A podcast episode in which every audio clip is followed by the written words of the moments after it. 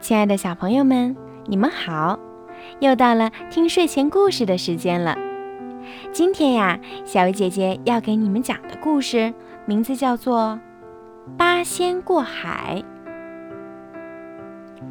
八仙横渡东海去为王母娘娘拜寿，但是却遭到了龙王的儿子花龙的阻挠。花龙到底做了什么，惹怒了众位神仙？花龙的下场又如何呢？让我们一起来听故事吧。传说，古时候有八位神仙，他们是铁拐李、韩湘子、蓝采和、吕洞宾、张果老、汉钟离、曹国舅和何仙姑。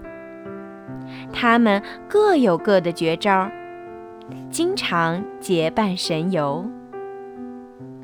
这天，他们来到恶浪滔滔的东海边，要去对岸的蓬莱岛参加王母娘娘的蟠桃会。本来，他们可以腾云驾雾，眨眼之间就到蓬莱岛。可是吕洞宾别出心裁。偏要从海上过去，这当然难不倒众神仙。只见铁拐李把拐杖扔入大海，变出了一艘漂亮的大船。八仙说说笑笑地上了船，他们在大海上临风畅谈，与腾云驾雾相比，别有一番趣味。龙王的儿子花龙早就垂涎何仙姑的美貌。当船驶到大海中央的时候，花龙在水下兴风作浪，趁乱劫走了何仙姑。其余七位神仙连忙去救，他们各显神通，与花龙斗法。汉钟离扇动大蒲扇。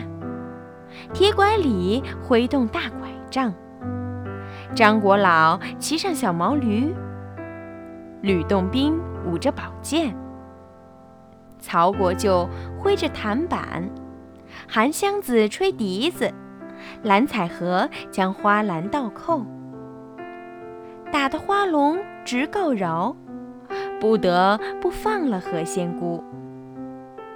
八个神仙各有各的本领。